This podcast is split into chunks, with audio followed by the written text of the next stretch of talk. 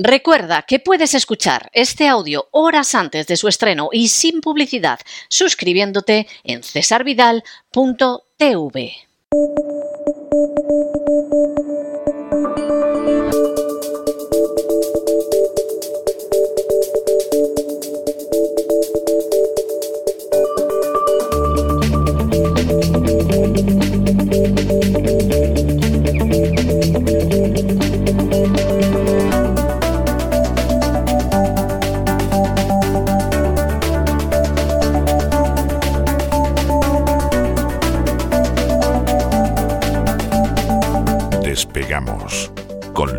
Ramírez.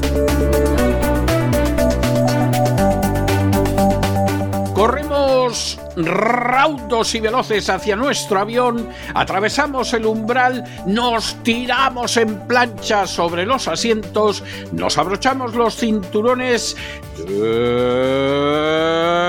despegamos y nos vamos elevando por los aires hasta alcanzar nuestra altura y nuestra velocidad de crucero. A mi lado, don Lorenzo Ramírez, preparado como siempre para ese programa especial de los viernes de Despegamos, versión abreviada, porque lo que les va a contar es aquello con lo que nos encontraremos en el gran reseteo de este fin de semana.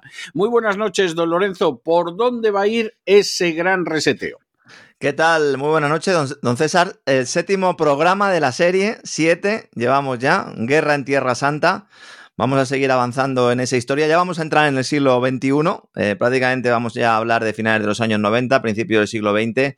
Y vamos a hacer un análisis importante de esas relaciones entre Estados Unidos e Israel, que empiezan ya, pues eh, ya no se sabe dónde comienza uno y empieza otro, sobre todo después de ese 11S y de la famosa guerra contra el terror. Eh, hablaremos de las relaciones también de ese, de ese primer gobierno de Clinton, de esos intentos también de acuerdos de paz de Camp David, con esos parámetros de Clinton que tampoco se cumplieron. El mito dice que porque no quería Yasser Arafat, en realidad porque no quería Israel. El, Mostraremos. Mito, el mito, porque de hecho se han publicado varios libros claro. dejando de manifiesto que realmente quien torpedeó todo fue sí. Israel. Esa bueno, es de hecho, es que hay, una carta de Yasser Arafat que vamos a analizar mañana en la que, pues, que está clarísimo, es decir, son cinco o seis párrafos en los cuales lo único que pide son algunas aclaraciones mm, porque determinados puntos de ese plan Clinton realmente no estaban claros, estaban tan poco claros que en ningún momento se planteaba Israel cumplirlo. Vamos a analizarlo. Lo de incumplir eh, acuerdos es, eh, es el pan nuestro de cada día en esta relación entre palestinos e israelíes, sobre todo por el lado eh, israelí, también por el palestino, pero sobre todo por el lado israelí. Bueno, ya hemos visto cómo Israel ha retomado los bombardeos sobre Gaza en esos momentos. Eh, decían que habían fracasado los intentos de ampliar la tregua, pero les ha faltado tiempo para sí. volver otra vez a atacar, sí. ¿no? El ejército avisó, dijeron que ellos no tenían ninguna intención de parar. Y bueno, pues aunque Qatar ahora dice que quiere intermediar, Qatar que sigue alojando, sigue financiando a esos mismos terroristas de Hamas con los que se reunían miembros de la inteligencia israelí para suministrarles fondos o para decirle a Qatar que, tendrían, que tenían que seguir suministrando fondos, pues van ahora a intentar mediar y con esa información, ese, esa exclusiva que ya pues eh, muchos periódicos israelíes habían publicado en contra del criterio del propio gobierno y sufriendo la persecución, como dijimos la semana pasada, y planteando que realmente Israel, no se sabe si Netanyahu, pero sí el alto mando israelí conocía el plan de ataque de Hamas del pasado 7 de octubre desde hace un año. Desde, desde hace, hace, un año. Más de un año, sí, sí, la verdad es que es bastante significativo. Nosotros sabíamos, porque esto se descubrió a los pocos días, uh -huh. que Israel tenía esa información porque se la había dado Egipto y Eso. además Egipto se la había dado también a la administración Biden, o sea que uh -huh. no les pilló de no debería haberles pillado de sorpresa pero ahora sabemos que la cosa va más lejos y es más de un año. Esto, se mire como se mire, apesta. O sea, sinceramente, esto apesta. Y lo que la noticia que está circulando en las últimas horas es que uno de los personajes que pretende eh, servir a Qatar para que sea el mediador para uh -huh. una tregua, un alto el fuego, es Miguel Ángel Moratinos, antiguo ministro de Asuntos Exteriores uh -huh. de Zapatero. Bueno, si Miguel Ángel Moratinos es el que se va a encargar de esto, despidámonos de la tregua, ¿eh? o sea, sinceramente, las cosas como son. Miguel Ángel, Miguel Ángel Moratinos, que bueno, ha tenido importantes relaciones eh, más que profesionales con el espionaje el espionaje galo eh, y el espionaje marroquí también, hay que decirlo.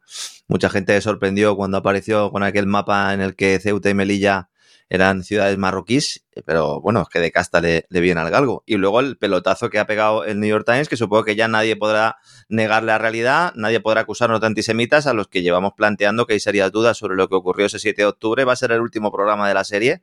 Luego va a haber un pequeño anexo. He estado esta mañana organizando un poco de trabajo. Vamos a ver el último programa de la serie, si no la semana que viene, la siguiente. Y luego habrá un, pequeño, un pequeño anexo o epílogo en el que vamos a hablar de la primavera árabe. He querido extraerlo un poco de todo, de todo esto porque aunque influye, creo que requiere un capítulo concreto. Pero sí vamos a hablar de ese 7 de octubre y vamos a hablar de esos documentos, esos correos, electrónicos y esas entrevistas a los que ha tenido acceso el New York Times. No se trata de una fuente del Pentágono eh, de esas que de vez en cuando cantan en garajes extraños, sino directamente documentos que prueban eh, la existencia de ese plan que se llamaba Jericho Wall, el muro de Jericó, un plan de 40 páginas que contemplaba el uso de drones para acabar con las cámaras de seguridad a lo largo de la frontera con la franja de Gaza, la entrada masiva de militantes a pie, motocicleta, e incluso usando parapentes, que fue lo que luego finalmente se produjo, aunque es cierto, al menos eso plantea New York Times, que no había una fecha establecida para la operación, al menos en la documentación que ellos tienen. Llegaremos allí, pero primero hay que contar lo que sucedió en esa reunión, en esa reunión de Camp David. Hablaremos también del ascenso de Ariel Sharon, eh, cómo alcanzó el poder meses antes del, 11S tras haciendo un trasvase del ejército al, poder político, lo compaginó, lo compatibilizó durante un tiempo, pero ya a partir de ese momento es cuando se hace eminentemente político. Hablaremos del 11S y el lobby israelí, eh, una cuestión que mencionamos en los programas especiales que dedicamos a los atentados contra las Torres Gemelas.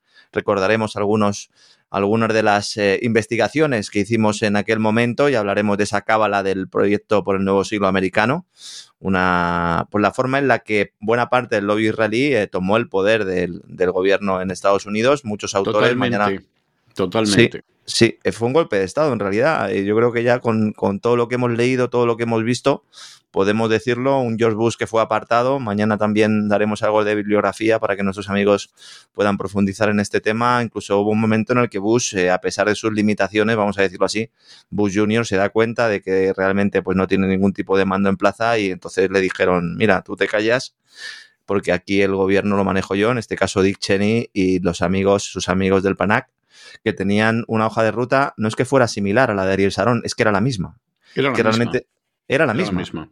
Como ha demostrado Seymour Hersh también en, algunas investigaciones, era la misma y mañana vamos a explicar cuál era esa, esa hoja de ruta y que coincide mucho o en buena medida con todo lo que ocurrió después en el ámbito geopolítico, porque el hombre propone y Dios dispone, y aunque estos tipos son muy poderosos, nunca consiguen todos sus objetivos. Eh, al menos el último, Irán no lo han conseguido. Veremos lo que sucede, ¿no? Recordemos aquellas imágenes de Wesley Clark en aquella entrevista en la que apuntaba cómo él había hablado con funcionarios del Pentágono y le habían establecido el plan de actuación que estaba preparado mucho antes de los atentados contra las Torres Gemelas. Y luego, pues en la parte final, hablaremos de ese retorno de Netanyahu, más vidas que un gato.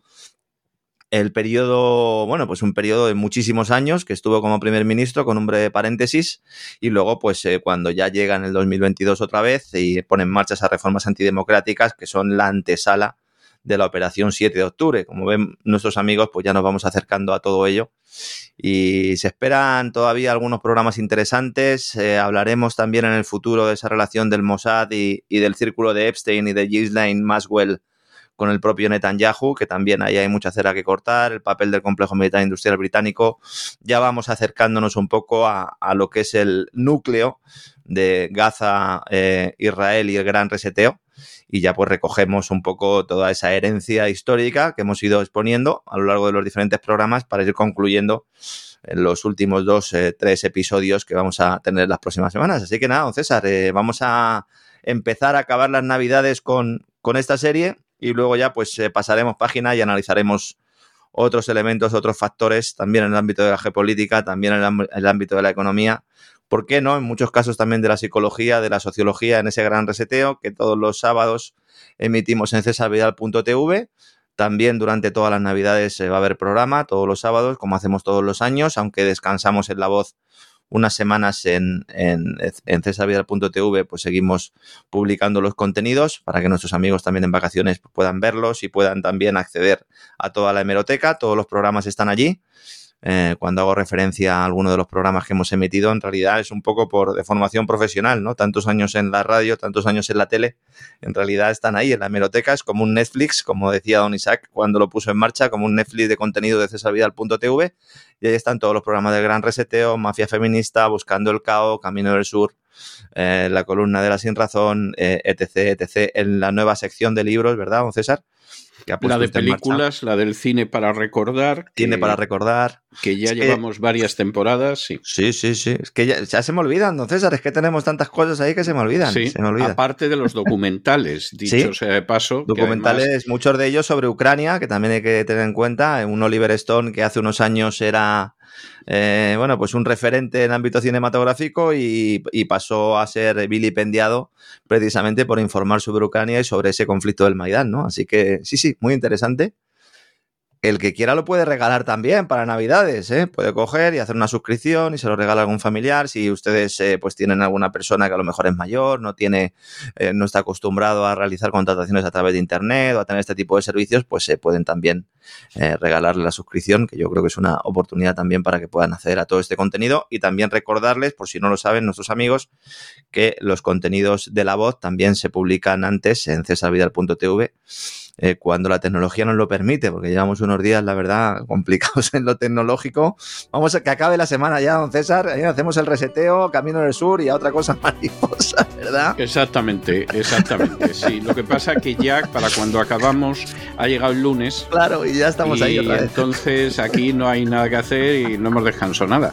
Además, fíjese, yo esta semana, para terminarlo de arreglar, doy una serie sobre las cartas de Apocalipsis el sábado por la mañana, o sea que ya es, algo verdaderamente tremendo. Pero bueno, bueno, pues nos vemos este fin de semana. Un abrazo muy fuerte. Un abrazo muy fuerte, don César, hasta mañana.